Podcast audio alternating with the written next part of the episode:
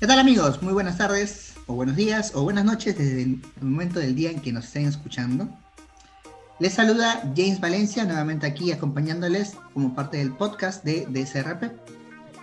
En esta oportunidad tengo el honor de entrevistar a una invitada muy importante, amiga mía, y también que nos comentará un poco de su experiencia dentro del mundo de ciencia de datos, el cual están muy interesados nuestros oyentes. Y nos ha compartido un poco su experiencia de vida también dentro de su carrera.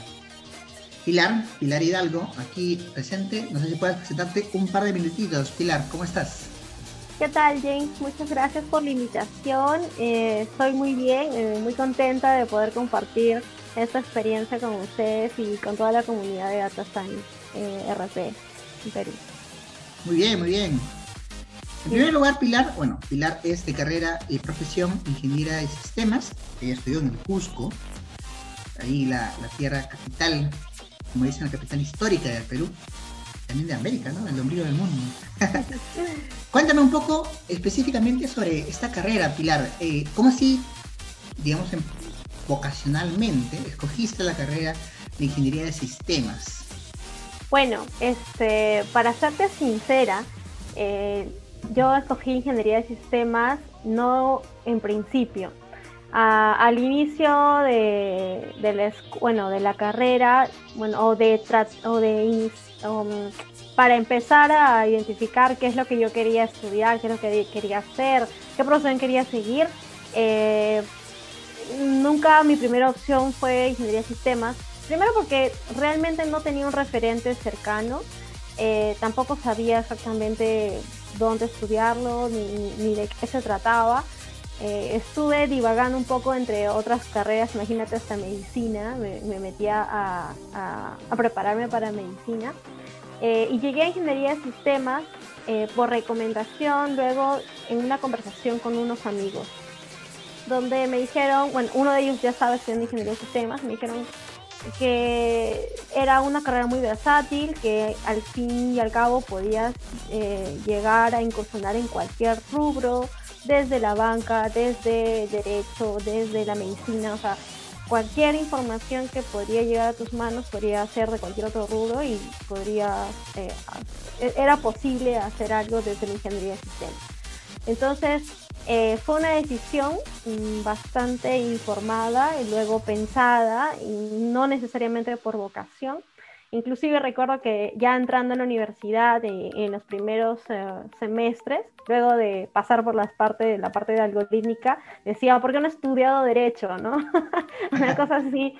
Eh, yo no, no empecé con, con, vocación al respecto, pero luego pude ver mi vida transformada a partir de la ingeniería de sistemas. Em, y, eso fue mi, una de las, uno de los motivos por los cuales yo escogí luego, después de muchas este, y venires, eh, la ingeniería de sistemas. Claro, claro, interesante. Claro, no es algo que... Y de hecho creo que debe pasar con muchas personas cuando comienzan la carrera no se sienten tan, digamos, enamorados o motivados a continuarla, pero en el camino se dan cuenta de las grandes potencialidades y grandes ventajas que tiene y bueno, terminas finalmente escogiendo y desarrollándote mucho más dentro de tu profesión, como lo ha sido definitivamente y ya vamos a hablar de ello más adelante.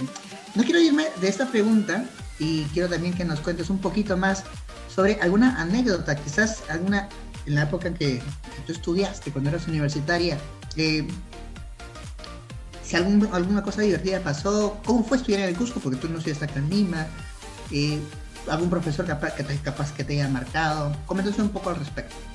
Eh, bueno, la, este, la carrera allá en la Universidad Andina del Cusco eh, tiene tres tintes más o menos. Entonces, eh, uno que tiene que ver con telecomunicaciones, otro que tiene que ver con ingeniería de formación y gestión de la información.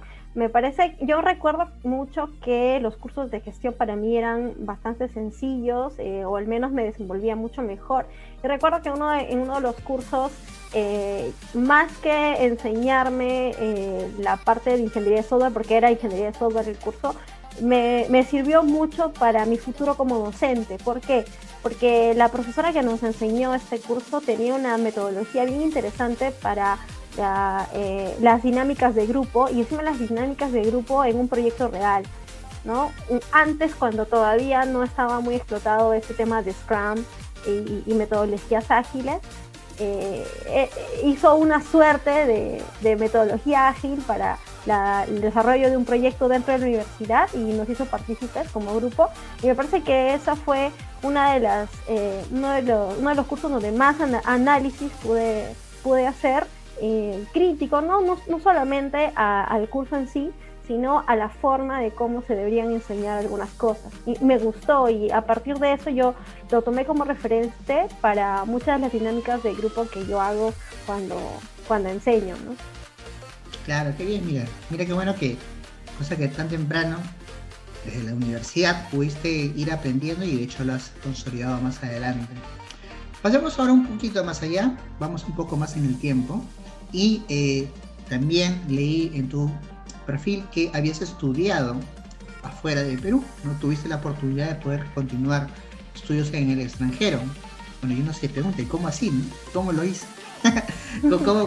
¿Cómo, obtuviste la información? Capaz tuviste alguna ayuda por ahí, algún interés en particular, ¿por qué escoger el, destino que, que escogiste para estudiar afuera del país? ¿no? Mira, eh, esta maestría de sistemas inteligentes en la Universidad del País Vasco, que es la que debes haber visto en, el perfil, este, eh, fue una cosa muy fortuita, como muchas cosas que, luego este, me han pasado en la carrera. Eh, pero claro, definitivamente no, no, no, hay, no, no existen las casualidades, ¿no? Pero pienso de que sí, uno, uno se va acercando a ciertos espacios, entonces va encontrando cosas interesantes. Yo llegué a la maestría, eh, a esa maestría por un, eh, un acercamiento que tenía antes con la Universidad eh, Nacional San Antonio Abad, con la UNSAC en, Cusco. Yo estaba haciendo algunos cursos, así después de, ya, estaba, ya había terminado la carrera, más o menos 2009, ya había terminado la carrera y estaba terminando mis prácticas, recuerdo y este y estaba yo en la USAC buscando mm, cursos para poder especializarme y de pronto vi este aviso de la maestría de la Universidad del País Vasco. Entonces eh, era maravilloso, realmente una oportunidad que creo que nunca más he vuelto a ver aquí en Perú, mucho menos en provincia, en donde los profesores venían de España y te enseñaban en la maestría en, en, Cusco, en, eh, en, casa casi prácticamente, y era full time, em, pero, em, y además también con, el, con la oportunidad de que el título iba a salir con de una universidad extranjera, y además con la posibilidad de hacer una pequeña pasantía para, para desarrollar la tesina. Entonces, yo vi ahí, eh, estrellas, ¿no? Y soles por todo lado. Entonces dije, no, o sea, definitivamente esta es la oportunidad de mi vida y tengo que meterme. Eh, y es más, me, metí a la maestría. Eh, sin, no necesariamente fue el, el, core de mi formación, porque como te había mencionado, al principio y dentro de la universidad, los cursos que a mí se me hacían eh, mucho más, más o que tenía más afinidad, o los que tenían más afinidad eran los cursos de gestión de la información, más que los cursos, los cursos de, sistemas inteligentes o de, o de informática específicamente. Entonces, este, pero yo vi la oportunidad y, pensé que era realmente algo que tenía que aprovechar y, me metí a la maestría. Entonces, nosotros tuvimos la, la suerte realmente de, eh, de, tener ese convenio que lamentablemente solo, solo recuerdo que solo son tres o cuatro promociones. Muy pocas personas se graduaron de, la, de esa maestría, lamentablemente, y la descontinuaron. La descontinuaron, ya no la volvieron a hacer. Y, luego de terminar la maestría para hacer la tesina, eh, encontré esta oportunidad para poder este, colaborar y eso me abrió el mundo en el sentido de que pude entender cómo trabajaban o cuál era la dinámica de trabajo en, en otros lugares, este, desde otros um, espacios, eh, cómo hacían investigación ya. Es, no, no, yo no había hecho investigación en Perú hasta ese momento, más allá de, de, la universidad, pero ya esa maestría eh, me enseñó no solo a hacer investigación, sino cuáles eran, cuál, cuál era la relevancia de la investigación y de los datos sobre todo para las organizaciones. En ese tiempo, te hablo del 2009 al 2011 que terminé la maestría, Nadie hablaba en Perú de eso. Yo les dije, hice una maestría en esto y decían, ¿y eso para qué? ¿O como qué? ¿De qué se trata? Para... Y, y, ahora es todo un boom, o sea, todo el mundo está hablando de esto, a todo el mundo le interesa. Sí, pues es verdad, es verdad, esto ya, bueno, actualmente en Latinoamérica cada vez es más demandado el perfil que tenga que ver con la analítica, inteligencia artificial, ciencia de datos y todo el environment, todo lo que está relacionado con el área. Pero bueno, qué bueno que en tu caso decidiste optar por esto desde tan temprano, ¿no? Creo que ha sido ideal. Eso, eso también y mi pregunta también para cerrar el tema. El momento que tú escogiste estudiarlo, porque eras joven, ¿no? Recién habías terminado la universidad y decidiste apostar por ello. De hecho, creo que ha sido bastante, bastante acertado, ¿no? Te, viéndolo un poco hacia, hacia, atrás, mirando hacia atrás a ese momento, te sientes como que afortunada realmente de haber tomado esa decisión. Por supuesto, por supuesto, y me siento afortunada de haber sido parte de, de, de esa pequeña promoción.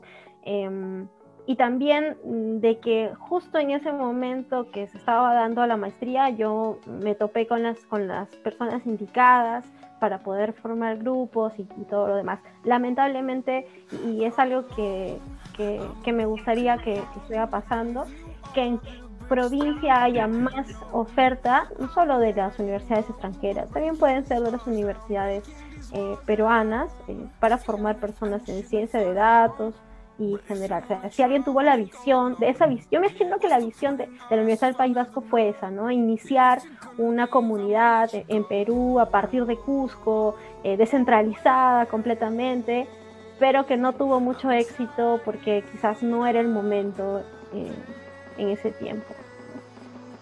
Un poco aprovechamos.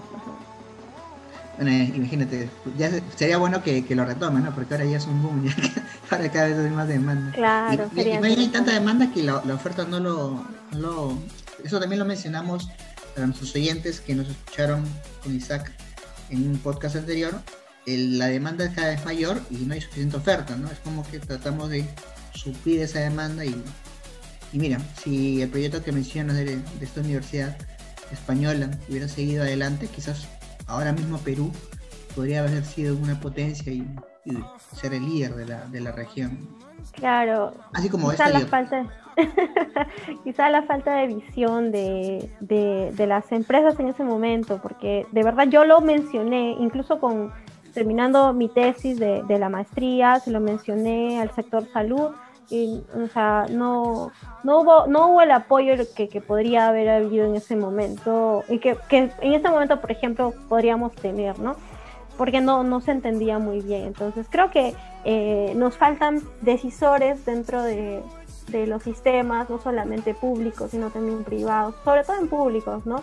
Que, que, que, tengan esa, esa apertura, ¿no? Y, y, que pueden decir, bueno, esto de aquí parece interesante, podría ser, algo que, que nos dé un, un, plus de aquí en adelante. Entonces, creo que nos falta eso eh, en general, ¿no? a nivel corporativo, a nivel público.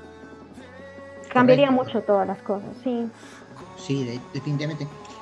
Voy a aprovechar que mencionas el tema de decisión, de gestión, para pasar a la siguiente pregunta. Yo quería preguntarte también al respecto de otro estudio que tuviste, ya no tan alineado al tema tecnológico, sino más bien a un MBA, ¿verdad? Un tema más de gestión. Eh, aunque bueno, ya nos adelantaste un poquito, que ese lado era el que más te atraía de la carrera. Pero en ese momento, cuando decidiste estudiar esta nueva eh, MBA y maestría, ahí nos contarás un poco el título correcto. Eh, ¿Cómo así? ¿No? ¿Cómo así te decidiste ahondar un poco más, ya no de ese lado tecnológico, luego de haber tenido esa experiencia, ¿no? Con esta Universidad Española, sino más bien ir por el lado más de gestión. ¿Qué fue lo que te motivó a complementar esa formación. Sí, yo siempre he pensado de que la formación de las personas tiene que ir en función a las herramientas eh, que, que, debes que debes obtener para seguir en tu vida. Eh, en ese momento, mm, yo que había estudiado la maestría, realmente en ese momento la maestría no me, de, inteligencia, de sistemas inteligentes no me servía para trabajar porque nadie estaba empleando a nadie respecto a eso. Y entonces me sentía un poco estancada. Incluso las universidades recién estaban empezando a tomar valor a docentes con maestría. Eh, eh, no en esa parte, sino más adelante con el tema de la ley universitaria. Eh, y yo estaba trabajando en sistemas de gestión comercial y en negocios, pero alineados al, tema tecnológico. Entonces decidí tomar el MBA eh, para aperturar un poco más, no solamente el tema operativo, sino eh, la toma de decisiones. Si bien nuestra formación como ingenieras, ingenieros en general son más, más o menos operativos y de algunos de decisiones, esta visión macro a nivel, a nivel administrativo y, de, todo clima organizacional es muy importante para saber qué tipo de decisiones eh, son importantes o son decisoras dentro de, eh, de las operaciones de un negocio o de una organización en general. Porque si no se tiene esa visión macro, o al menos se tiene conocimiento de cuáles serían las consecuencias de, de ciertas eh, decisiones, entonces es, complicado tomar eh, partido sobre lo que estaría bien, lo que estaría mal, o, incluso las mismas operaciones eh, de recolección de datos, por último. Y que eh, nosotros lo estamos viendo ya con algo que recién se está tomando está tomando importancia, que es el gobierno de datos, la gobernanza de datos. Entonces, si bien el MBA me dio la, la, herramienta de gestión, también me ayudó a identificar y conocer cómo funcionan los negocios fuera, dentro y fuera de Perú, porque el enfoque de ese MBA era más internacional que local. Eh, y, y, ver cómo se desarrollan los negocios en otros lugares también es conocer la manera en que yo puedo incursionar en, negocios mucho más allá de lo local y, cómo el local puede eh, eh, no solo conocer, sino eh, entender, sobre todo entender y comprender cómo se llevan los negocios en otro lado para poder interactuar. Eh, esa es la parte que creo que es importante. Nosotros en esta empresa eh, no solo vendíamos sistemas, sino vendíamos soluciones de tecnología. Entonces, para poder hacer eso, yo necesitaba comprender cuál era el core de varias empresas y de varios rubros y cómo funcionaba. Entonces, en ese sentido, la maestría me ayudó bastante. Claro. Muy interesante todo ese punto que acabas de mencionar de cómo complementar y tener una visión más allá del tema tecnológico, más de gestión, más de interacción con las personas, que es fundamental, esas habilidades blandas dentro de la carrera, ¿no? Quiero ir ahora más bien a otro perfil. Eh, pues aquí Pilar es una caja de sorpresas, tiene muchas habilidades ahí también que ha ganado eh, por la carrera en sí y todo lo que ha venido haciendo. Tu labor como investigadora, ¿no? Eh, propiamente con ese título tal cual, eh, tú tuviste alguna experiencia, inclusive también en el extranjero, para estudiar y para poder hacer investigación propiamente dicha, ¿no? Entonces, eh, ¿cómo se sintió cumplir con ese rol? ¿Qué diferencia encontraste con respecto al tema de gestión o tecnológico propiamente? ¿Alguna experiencia que nos puedas comentar al respecto, no? Eh, claro, mira, creo que es, hacer investigación es un reto y no es un reto solamente profesional, sino también personal. Eh, hacer investigación es eh, moldear tu, tu, forma de ser, tu forma de, ver la vida. Es como que sin, eh, las personas pueden estar preparadas para muchas cosas, pero no necesariamente estamos preparadas para que señalen nuestros errores. Y ser investigadora o investigador es estar preparado para que nos señalen nuestros errores.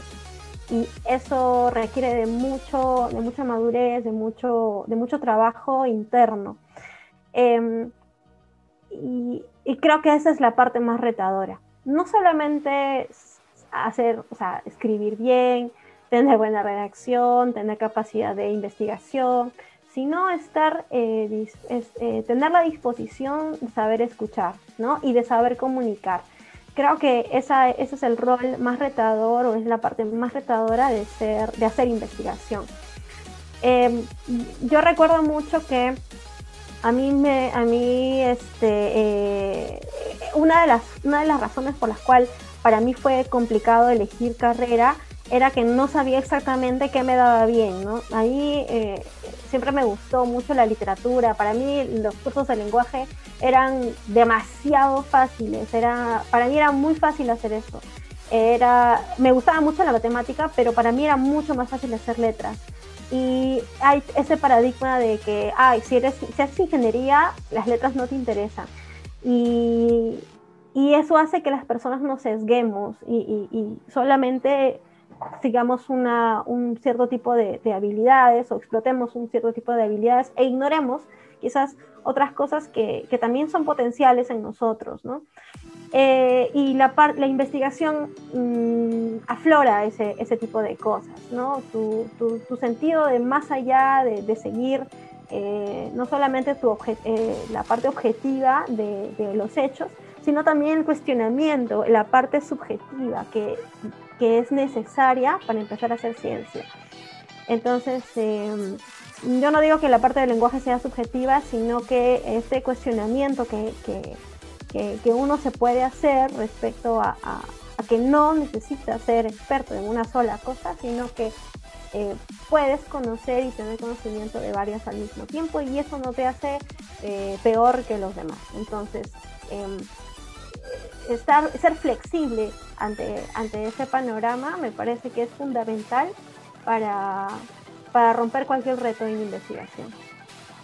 Qué bien, qué bien, qué bueno escucharlo de tu, de tu parte, este, mira que tú eres propiamente una investigadora, has cumplido con ese rol.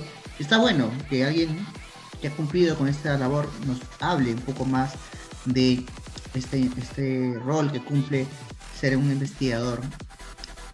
Ese lado subjetivo que mencionas, el lado más crítico, que creo que va por ahí también, sería, importante mencionar, por ejemplo, eh, tenías una investigación respecto al tema de rol de la mujer en la ingeniería, ¿no? Ese tema del sesgo, de cómo es que a veces se ve un poco más, eh, digamos, la participación de la mujer en el sector de ingeniería no es tan visible, ¿no? No es algo que todo el mundo toque o que todo el mundo lo haya desarrollado y que haya investigado al respecto.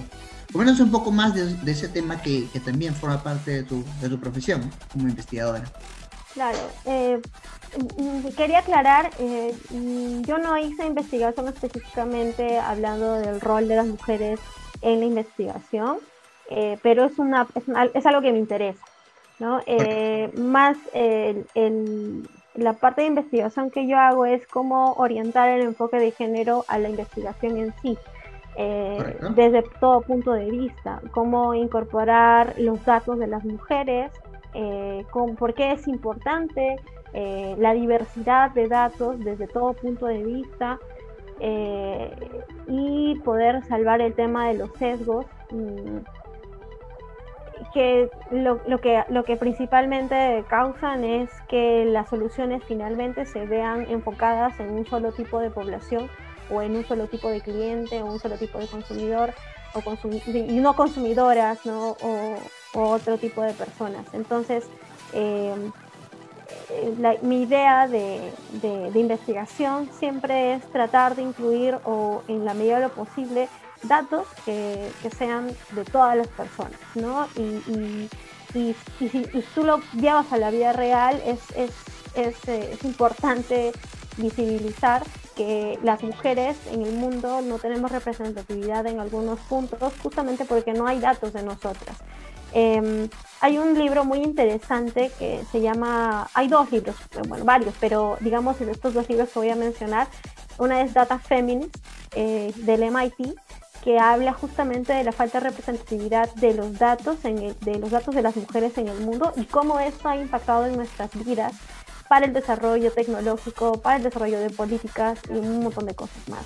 Y la otra es la mujer invisible, de cómo eh, el hecho de que no solamente no hayan datos, sino que no haya mujeres en, el campo del desarrollo tecnológico, ha hecho que los desarrollos también estén sesgados hacia un cierto tipo de población, ¿no? Hombre blanco, este, de cierta posición económica y que el resto de personas, específicamente también mujeres, eh, hayan sido invisibilizadas el desarrollo tecnológico.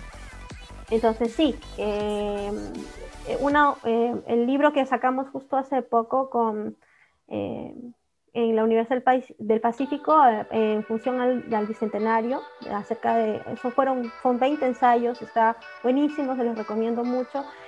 nosotros, tuve la oportunidad de participar con la profesora Ana Luna y hablar un poco de eh, eh, críticamente de qué información tenemos en el Perú, qué infraestructura de datos tenemos para poder tomar decisiones a nivel de, de, mujer, ¿no? A nivel de mujer, no solamente mujer adulta, niña, eh, adolescente, anciana y también hombres, ¿no? A niños, adolescentes y ancianos. ¿Y qué información tenemos para poder hacerle frente a algo como, como es la violencia de género? Correcto, correcto. Sí, está bueno que lo menciones. Qué bueno también dejar huella aquí en el podcast sobre ello. Cada vez se va a ir investigando eh, mucho más en este tema. Tú eres una muestra de ello y seguramente como tú también, muchas más personas que te escucharán comenzarán a cuestionarse sobre esos temas y les darán foco. Ahí leerán libros por ahí haciendo cherry a la publicación que también han sacado para pues que también investiguen por ese lado. Un, poquito de cherry. Claro, claro, no está de más, no está de más. Eh, vamos a regresar un poco al tema técnico y de hecho un poco también confesando aquí a la audiencia que nos escucha que bueno, Pilar, la había mencionado al inicio, es una amiga, tuve la oportunidad de conocerla justamente en una comunidad de ciencia de datos, bueno, en mi caso ciencia de datos yo trabajaba en esa área y en general es una comunidad de, programas, de programadores, ¿no? desarrolladores, que es Hackspace Perú, y eh, entonces, ¿podrías comentarnos un poco cómo fue encontrar esta comunidad? ¿Qué fue lo que viste en ella? ¿Cuál fue la impresión que te llevaste y cómo fue la experiencia de colaborar con TechSpace? ¿no? Bueno, fue una experiencia súper interesante, no solamente conocer personas como tú, James, este, eh, súper proactivas. Eh, lo que me pareció más interesante de Hackspace es la dinámica que tienen para colaborar en, el trabajo, para colaborar en proyectos, ¿no? Eh, y también el conocimiento, en, compartir conocimiento. es, es el dinamismo hecho, digamos, organización no solamente en función de la información, sino también en función al conocimiento que, que, se gesta dentro de la organización y a partir y a través de los miembros de la organización. Yo llegué a Hackspace porque mm, con Álvaro Concha, quien es el, CEO de, de Hackspace, ah, nos conocemos de la Universidad del Pacífico donde yo he, estado haciendo investigación.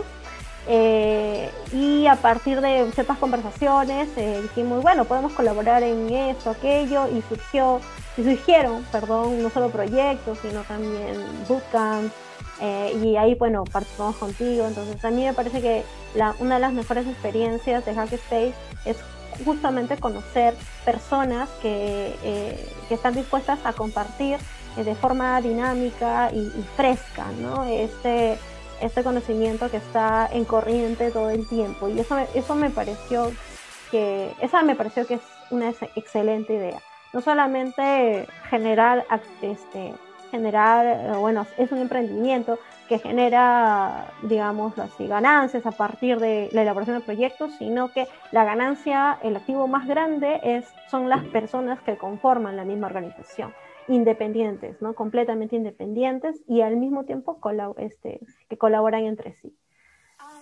Qué bien, qué bien.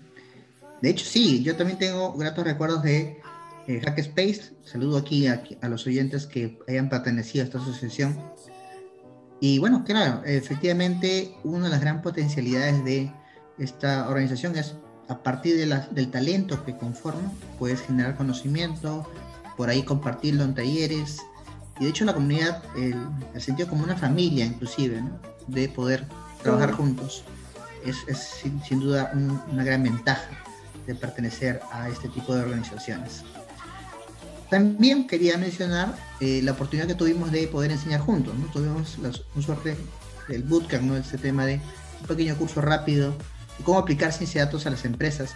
Yo quería ahondar un poco más en el tema del rol de docente, ¿no? el tema de enseñar. Creo que también lo mencionaste al inicio de la entrevista. ¿Qué significa para ti haber sido este docente? ¿Cuál es el papel que tú crees que cumple como profesor tan importante, ¿no? Para compartir, para poder delegar conocimiento. Eh, bueno, primero que ser docente es una de las cosas más importantes eh, y más eh, serias que, pueden haber. Y para mí ser docente es muy divertido. Eh, de verdad, a mí me encanta estar en el aula. Eh, creo que una de las, uno de los mejores trabajos, los trabajos en donde yo me he sentido más a gusto y como pez en el agua realmente es en la docencia. Yo entraba al aula y me olvidaba de todo, de todo, absolutamente de todo. Yo estaba ahí y era este, mis estudiantes, este, el tema y todo el furor de la clase. O sea, yo te, te lo digo así, seguramente se nota la alegría de mi voz porque a mí me encantaba estar en la docencia, me encantaba, me encantaba me encantaba la docencia, eh, eh, ¿cómo se llama? Presencial. este, ahora, ahora es más complicado, sí, tiene sus limitaciones. No tenemos, lamentablemente, de otra en este momento. Eh, bueno, paulatinamente eso va a ir cambiando, ya, ya sabemos eso. Pero cuando era presencial, yo me divertía mucho y creo que una de las cosas más interesantes, más bonitas e importantes es que al menos eh, se pueda llegar a un grupo pequeño de personas y que pueda cambiar su vida o, haber sido em, un punto importante de quiebre en su vida. Eso es fenomenal. Que alguna vez algunos estudiantes me hayan escrito eh, después de haber terminado su, su maestría de posgrado, decirme, este, muchas gracias por tu apoyo, mira, si no, si no hubiera sido por ti eso, jamás lo hubiera hecho. O sea, yo decía, Dios mío, me sentía recontra, recontra importante, recontra, recontra bien. Creo que esa es una de las cosas más gratificantes. Ser docente es muy gratificante, muy sacrificado también porque tienes que trabajar, no solamente son las horas de la clase, son un tiempo que te lleva a hacer material, investigar, leer, eh, hacerlo en dinámica de clase, entonces es una, es una chambaza realmente es mucho trabajo, pero vale la pena completamente. Si es que eh, eh, las personas que te escuchan o para las que preparas todo esto, eh, puedes tener tu, un impacto positivo en ellas. ¿no? Creo que es muy importante y es algo que hay que hacer responsablemente. Y creo que a raíz de la, de la, de la reforma que hubo, este, las personas que enseñaban recién tomaron conciencia en qué significaba enseñar y qué era calidad educativa, al menos un poco, ¿no? Correcto, correcto. Sí, solo para complementar y para cerrar la idea, eh, bueno, pues, actualmente nosotros somos, para quien nos escuche fuera del país, nosotros somos de Perú y eh, el presidente que ha sido electo pues tiene de profesión maestro. La educación, sin lugar a dudas, es una de las áreas más relevantes para la sociedad yo considero que debe ser la piedra angular sobre la cual se desarrollan distintas cosas. Quizás en tu labor como, como docente, quizás como investigadora, ¿cómo, ¿cómo tomas tú este tema de la educación? ¿Para ti realmente tienes impacto? ¿Cuál es tu opinión al respecto? Bueno, yo creo que yo creo que sí he tenido impacto. Modestia aparte, espero que haya eh, sea un poco más de lo que percibo, eh, pero sí he podido percibir que he tenido algún impacto con los estudiantes eh, y las estudiantes.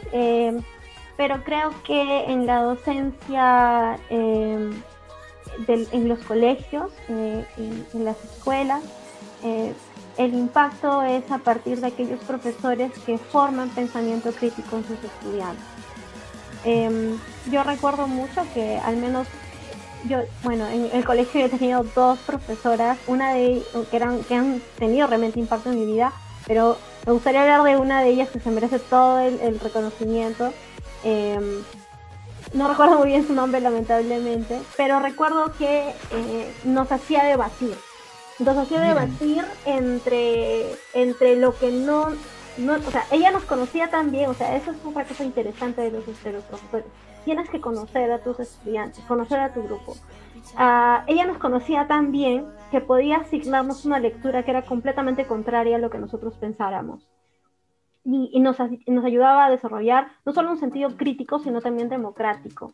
Sabíamos que a pesar de que era diferente lo que, eh, lo que nosotros pensábamos a la lectura que nos daba, eh, había gente que estaba media molesta en el, en el, aula, decía, ¿por qué me han dado a leer esto? Esto no es lo que yo opino.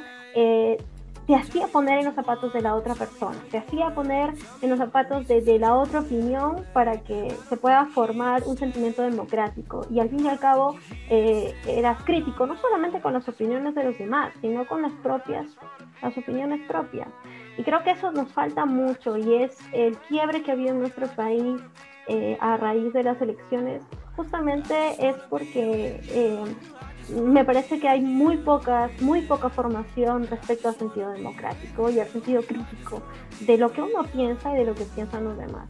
Eso eh, creo que es fundamental y, creo que en el futuro, a raíz de, porque no es la primera vez que nos pasa, siempre que cada cinco años tenemos esta misma fragmentación y en el mundo esta fragmentación, esta brecha está cada vez más, más fuerte a raíz de las redes sociales y, de la eh, el bipartidismo que existe siempre en, todo el mundo. Entonces yo creo que eh, es necesario abrazar la pluralidad, abrazar las diferencias y eh, hacer un sentido crítico y que eso eh, se tiene que formar desde pequeños y que las escuelas tienen eh, de profesores como la profesora que tuve yo tienen el rol y la responsabilidad de, de iniciarlo. Correcto, correcto. No, no tengo nada que agregar, la verdad que todo lo que has mencionado está bastante claro y seguramente los que nos escuchan también se llevarán esa idea de esta entrevista que puedan compartirla también con, la gente que, tengan la oportunidad de poder escucharnos en estos minutos. Siempre hay que aprender a ser críticos, aprender a escuchar al otro, ponerse los zapatos del otro, como mencionas. Es importante y es importante que la educación justamente sea el medio por el cual nos forme esa, ese pensamiento crítico, esa suerte de tolerancia, de poder conversar sin necesidad de llegar a la violencia. ¿no? Perfecto. Pasemos ahora regresemos nuevamente al tema de la analítica, de la ciencia de datos. En temas pandémicos, estamos dentro de, eh, hemos pasado, digamos, momentos muy críticos dentro de lo que es la pandemia en nivel mundial. Es cada vez más relevante el manejo de cómo poder solucionar los problemas relacionados a esta pandemia. Y sin lugar a dudas, la analítica ha sido fundamental para la toma de decisiones para gestionar y para mitigar los impactos de esta pandemia. Como científica de datos, ¿tú estás de acuerdo con toda esta gestión? ¿Cómo lo has visto? ¿Qué, qué tanta potencialidad has visto en todos los decisores que han justamente tenido esta formación de análisis de datos? Ah, bueno, yo voy a ser un poco crítica al respecto. Uh, si bien la ciencia de datos eh, nos da la, o sea, es potencial para, para tomar decisiones informadas, creo que sin el, o sea, si no se toma en cuenta el contexto en el cual se recogen los datos, las fuentes de donde se recogen los datos, la forma en la que se recogen los datos, es imposible que podamos tomar decisiones a partir de los datos. O sea, sin el contexto no somos absolutamente nada. Eh, es por eso que es importantísimo que las las personas que hacen ciencia de datos también sean conscientes, no solamente que el, el, modelo este, sea correcto, que los datos estén bien limpiecitos, sino que sepan de dónde provienen esos datos y en, en, en, el tiempo y la coyuntura en la que provienen. Poniendo un ejemplo, ¿no? Este, en la pandemia, lamentablemente, este sincerar de, de, de los datos de fallecidos y contagiados ha hecho que tomemos pésimas decisiones, ha, hecho que los gobiernos tomen pésimas decisiones, que no se, em, o sea, que no haya eh, una, ah, una línea, eh, una línea, un norte para seguir, eh, sino que era completamente cambiante todo el tiempo. Y si bien es, esta, esta pandemia nos ha enseñado que no estábamos preparados para muchas cosas, también nos, nos ha enseñado que la toma de decisiones basada en los datos eh, es algo que se tiene que tener con, mucho cuidado. se publicaban datos y, no se tenía en cuenta cuáles eran los términos, por ejemplo, para publicarlos. La forma en que la entendían las personas, en función de no alarmarse, la forma en la que los entendían los medios eh, ¿no? y cosas así. No solamente pasado en Perú, en, otras partes del mundo, por ejemplo en, España, recuerdo eh, haber leído que este eh, para el Ministerio para el Ministerio de Salud eh, o para la sanidad eh, los términos de fallecidos y contagios fallecidos recientemente no era lo mismo que fallecidos nuevos y que la forma en la que se habían interpretado era similar pero los datos provenían de dos fuentes diferentes. Entonces no se tomaba en cuenta el delay que hay esta brecha de tiempo que, que había entre los datos publicados y los datos por publicar eh, y, al no conocer esa, al no darle transparencia a ese tipo de, publicaciones, hacía que también las personas malinterpreten, no se formen falsos, este, falsas expectativas, no solo a nivel público, sino también en el momento de tomar las decisiones. Y, creo que este, el no conocer cómo se han tomado los datos y cómo, cómo, de dónde provenían y los términos que se debían usar para la publicación, ha hecho que nos alarmemos eh, en, situaciones que no deberían y que dejamos de lado cosas que deberíamos haberle puesto mayor atención. en, la, eh, en el tema de las elecciones, por ejemplo, cuando dijeron, bueno, hay, hay gente que está de presidente de mesa que ya que no es, que está fallecida, que no está, y, tuvieron que salir a explicar que era porque el registro civil se cerraba un año el año anterior. El año anterior no teníamos lo de la pandemia, ni habíamos con nadie al respecto de esto. Entonces, eh, esas explicaciones tendrían que haber sido implícitas, todos tendríamos que haber tenido acceso a esa información. Probablemente la información está, pero la gente de a pie no necesariamente va a conocer eso. Entonces, eh, ¿por, ¿cuál es, cuál es la, brecha de información que se tiene sobre lo que, lo que hay, la norma o lo que se conoce y lo que las personas realmente perciben, saben de, de los datos que se publican.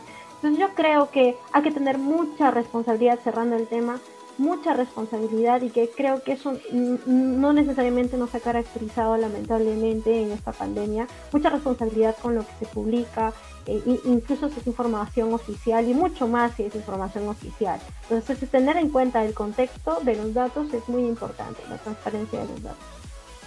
Perfecto, Pilar agradezco un poco tu, opinión crítica, está bienvenida, de hecho es parte de la experiencia ganada, también como investigadora creo yo, ¿no? en el tema de la gestión, eh, sobre todo pública, creo que es importante cuestionarse, no es importante ser crítico y es un poco lo que tu labor como investigadora también te permite, ¿no? Tener esta visión más amplia.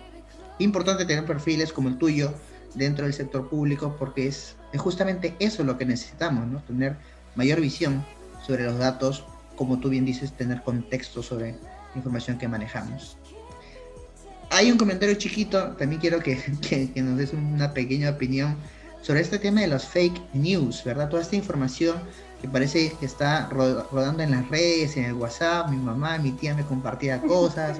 Entonces, eh, y los medios, lamentablemente, llegó hasta cadenas masivas como la televisión, los periódicos, ¿no? que a veces replicaban información errónea o, imprecisa. ¿Cómo uno puede combatir, en tu experiencia, qué mínimos, eh, buenas costumbres, buenas prácticas deberíamos tener como ciudadanos para no difundir, para no caer en esto de los fake news?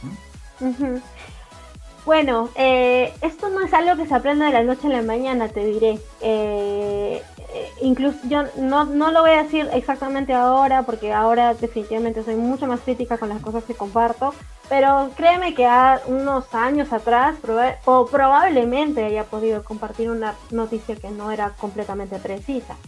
Eh, y creo que probablemente, no sé, a algunos nos haya pasado. Eh, creo que es la facilidad de sorpresa que tenemos las personas la que hace que las fake news eh, proliferen cual, virus, ¿no? Entonces, oh, mira, esto es nuevo, o esto es completamente sorprendente, o esto me interesa y, simplemente no tengo el filtro y lo, y lo publico. Eh, creo que la primera cosa para eh, combatir las fake news es ser nuevamente, creo que ese es el, el core de esta conversación, ser crítico, ser crítica con lo que estamos escuchando. Eh, qué evidencia tengo para afirmar lo que se dice y si la información que voy a compartir es sensible puede eh, repercutir en otras personas, ¿no? Alertar a otras personas vanamente, eh, molestar a alguien de forma innecesaria. Entonces, yo creo que es importante primero saber de dónde viene esa información, por qué es que debería ser publicada y, bueno, no solamente de dónde proviene, sino eh, si es importante o no publicarla en función de alertar a los demás, ¿no?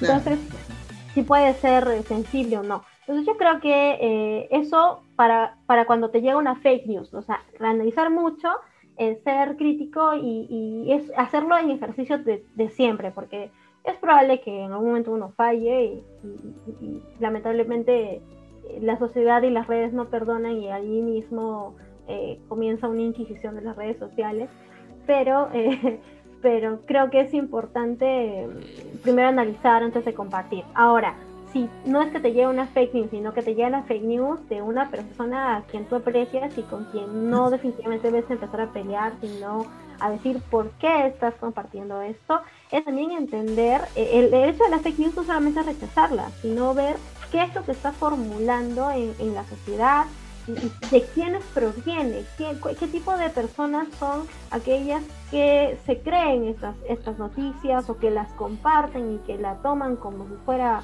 una verdad absoluta.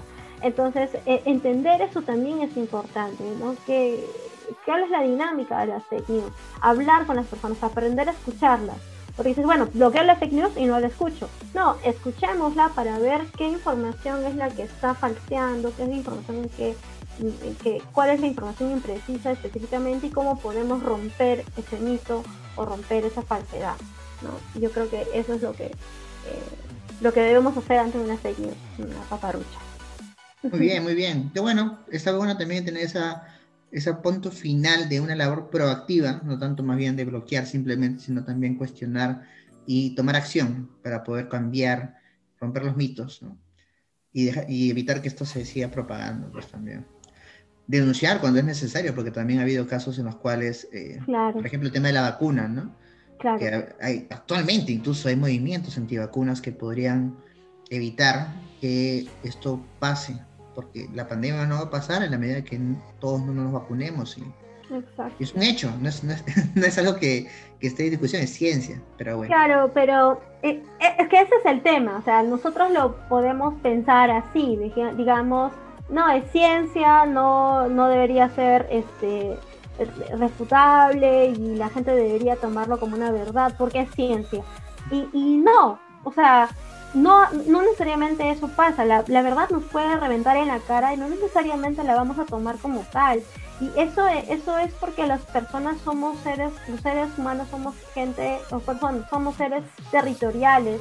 Siempre vamos a defender lo que aparentemente nos puede hacer vulnerables ante ante, ante un desconocimiento o que nos pueda poner en evidencia como ignorantes. Entonces, eso es, eso es normal y eso es lo que hay que entender.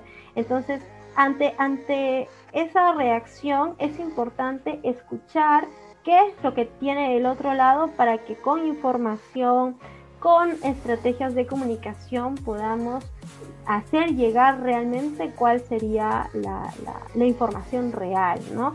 sobre la evidencia, sobre las bondades la vacunación, por ejemplo, ¿no? ¿Por qué es importante vacunarnos?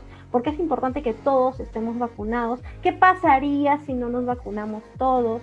Y la evidencia que existe de ambas partes, ¿no?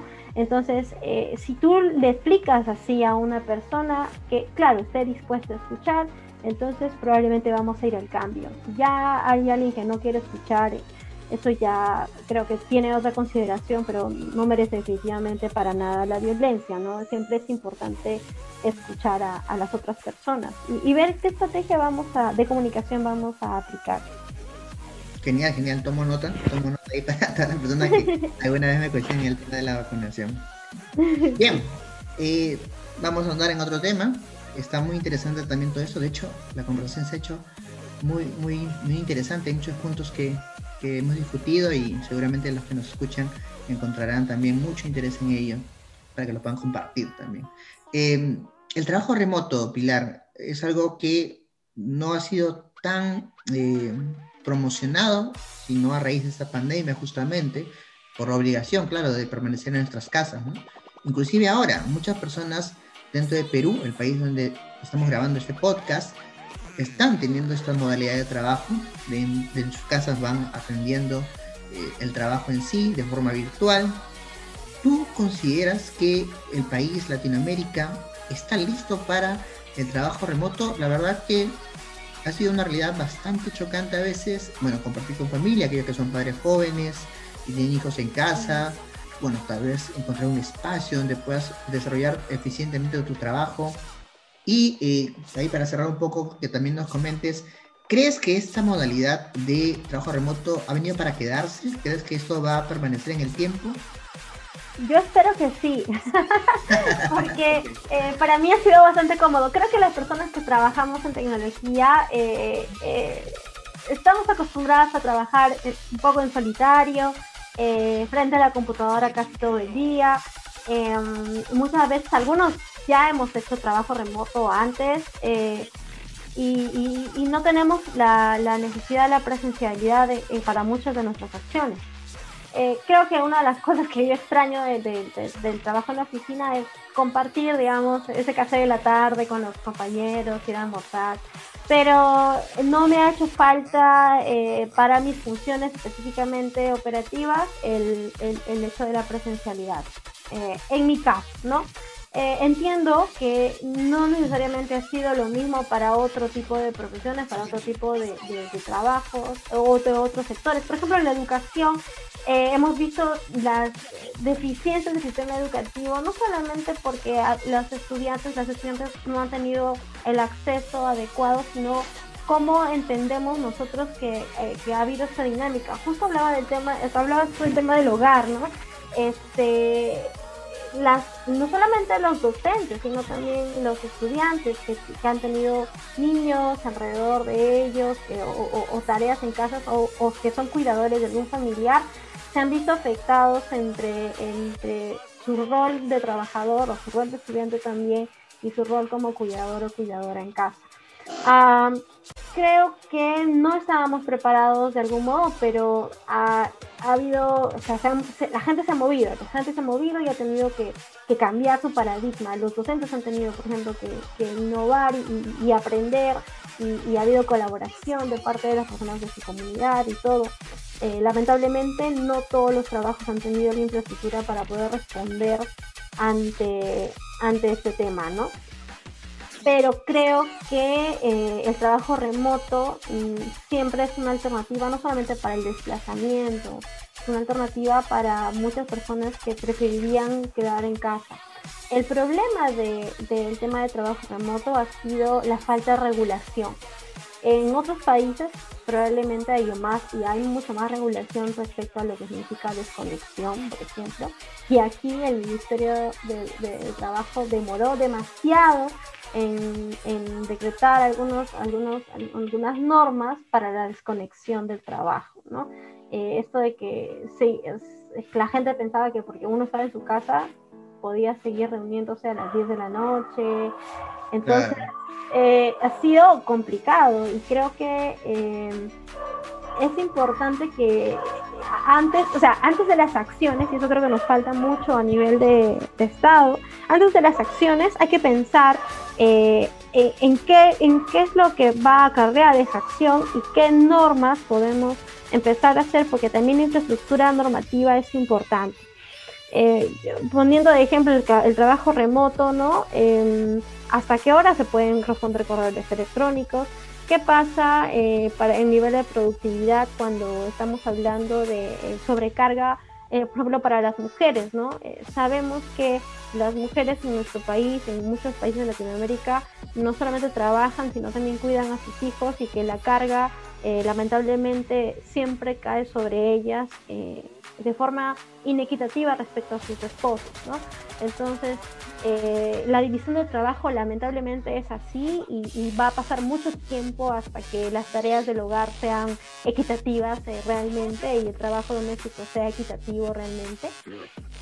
Y hasta que eso no pase, nosotros tenemos que entender que no podemos sobrecargar las cosas sobre, sobre las mujeres que ya tienen esa sobrecarga del hogar.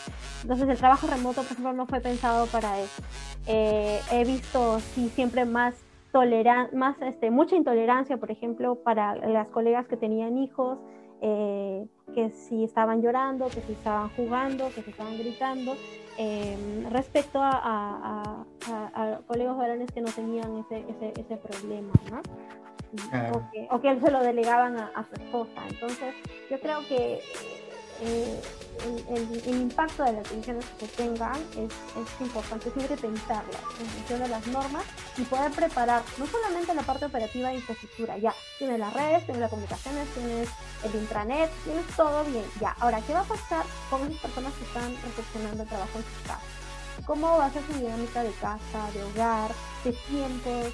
¿Cómo vamos a manejar eso? Yo creo que eso es también igual de importante que la infraestructura para la comunicación, para, para el trabajo remoto. Qué interesante. La verdad que sí, es, hay muchos puntos que tomar en cuenta, muchos aspectos que visibilizar alrededor del trabajo remoto, muchas características dentro de la misma dinámica de poder estar en casa, compartir el espacio. O en todo caso, pues mencionar que una buena práctica es también encontrar un espacio adecuado, aislado, en la medida de lo posible. Bueno, también tenemos una, un texto peruano. La realidad peruana a veces es que en una misma casa compartimos espacio con hijos, tíos, sobrinos, primos y es parte también de nuestra cultura, ¿no? No sé si estemos listos para, para poder todos trabajar de forma remota. Es una buena pregunta en todo caso también para cuestionar y trabajar más adelante. Bien, Pilar, también quería mencionar aquí a los oyentes que tú trabajas has colaborado como forma voluntaria en, eh, en la UBA, la Universidad de Buenos Aires, en Argentina, dentro del IA Lab. ¿Podrías comentarnos un poco a ti cómo llegó a, ti esta oportunidad eh, de trabajar con ellos y qué es lo que más disfrutas de esta experiencia trabajando con, allá en Argentina? ¿no? Mm, ahí quisiera mencionar que es muy importante las redes de, de, contactos y que la red de LinkedIn es realmente muy buena. Eh, poder tener actualizado el, el perfil ahí es muy, muy importante. yo llegué a la UBA por LinkedIn. Eh, vi el, el, anuncio que estaban buscando personas eh, voluntarias para proyectos en género y en tecnología y en inteligencia, en inteligencia artificial. Y dije, este es mi momento. ¿Por qué? Porque eh, sí, me sentí muy, muy, muy acogida, muy, muy identificada con, con, el, con los proyectos, porque yo siempre he hablado de, de esta parte del enfoque de género dentro de la investigación y dentro de la ingeniería, pero no es algo que eh, a lo que siempre he tenido o he sentido que, las personas entiendan o acogen de buena forma, ¿no? Entonces era como que siempre, siempre un poco complejo y difícil de asimilar. Eh, y era la primera vez que escuchaba que un laboratorio se dedicaba exclusivamente a hacer proyectos de enfoque de género eh, con tecnología y con inteligencia artificial. Dije, este es el lugar donde yo debo estar, aunque sea como voluntario. Eh, y me contacté con las personas, les dije qué, estaba haciendo yo, qué es lo que me interesaba, qué es lo que sabía, cuál era mi, mi formación. Me interesó mucho y empezamos con un proyecto Em, ellos tienen varios proyectos de, eh, que están alineados de género, pero uno de ellos en el que participé inicialmente eh, fue el mapa interactivo sobre representatividad política en, este, en la magistratura en, en, el gobierno Buenos, de la ciudad de Buenos Aires. Entonces ellos tienen una ley de paridad donde eh, es importante que haya mitad mujeres y mitad varones, bueno, un cierto porcentaje, casi mitad y mitad, eh, mujeres y varones representando eh, como representantes en la magistratura, el Poder Judicial y, la, y la, Corte Suprema. Entonces, una forma de visibilizar eso era contar cuántos hombres y mujeres estaban en las planillas pero eso no lo íbamos a hacer a mano, obviamente. Ellos ya habían desarrollado una, un mapa interactivo, un, perdón, un, mapeo, no era un mapa interactivo, un mapeo interactivo eh, acerca de cuál era la planilla y el, porcentaje de hombres y mujeres en, estos tres organismos que, te digo, de la parte jurídica. Ah, pero tenían un problema.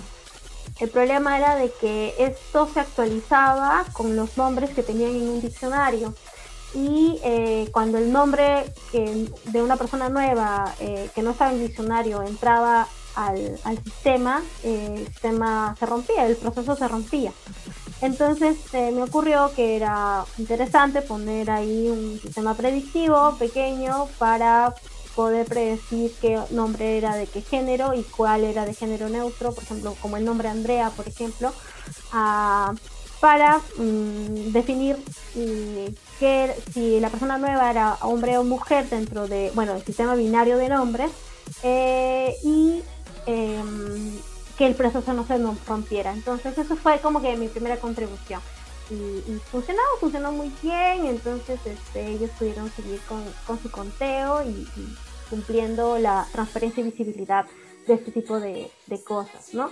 Y para el segundo proyecto ya fue algo este, que surgió a partir de, un grupo más pequeño, que es, un proyecto que se llama iText, que es un, un corrector del lenguaje inclusivo, donde este, tú pones un, un, documento y te señala, así como el corrector de Word más o menos, qué palabras posiblemente podrías cambiar alternativamente para usar un sustantivo colectivo más inclusivo, ¿no? que no defina hombres y mujeres, sino que defina una colectividad de personas dentro de un español correcto, obviamente.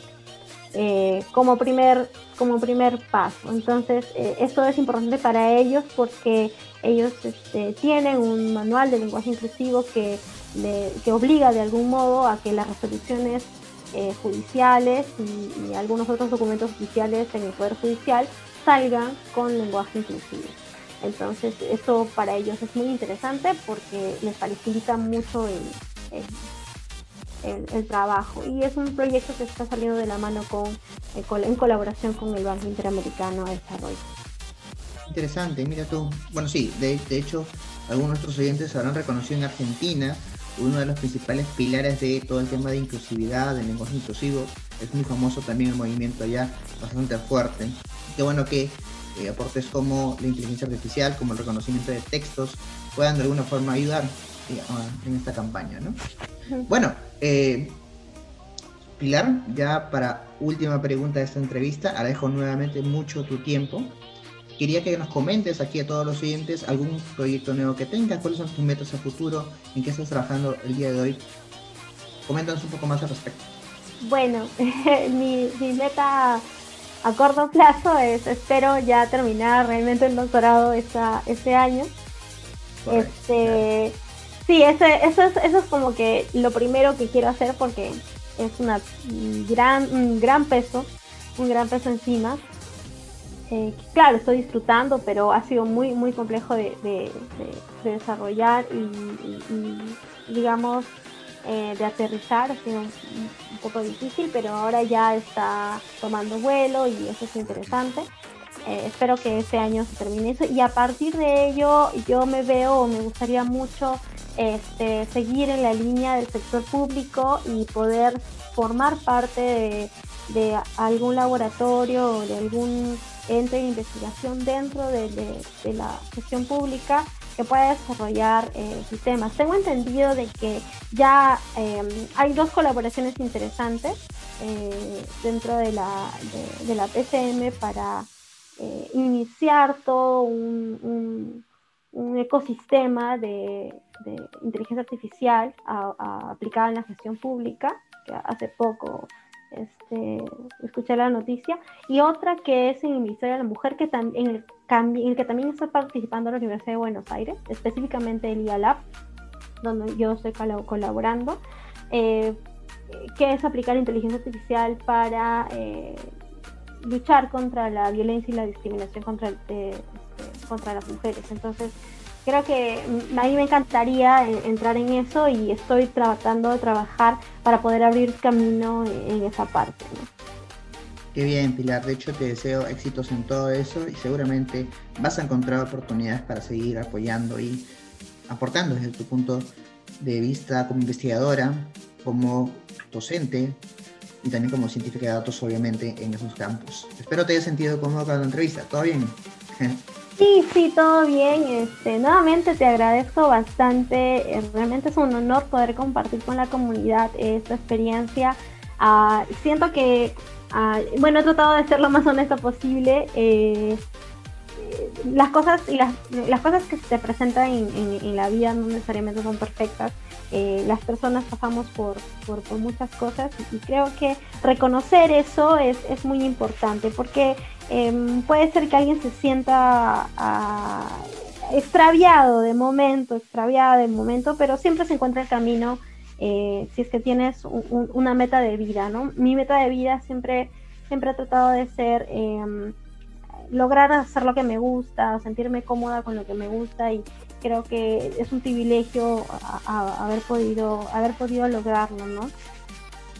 Qué bien, Pilar. De hecho, sí. Espero que también sirva de inspiración para todos los que nos escuchan.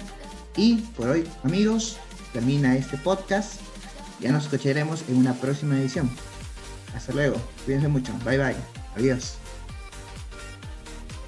Esto ha sido Somos Data, el podcast oficial de DSRP. Síganos porque se vienen muchas más entrevistas a profesionales en ciencias de datos e inteligencia artificial. Hasta la próxima.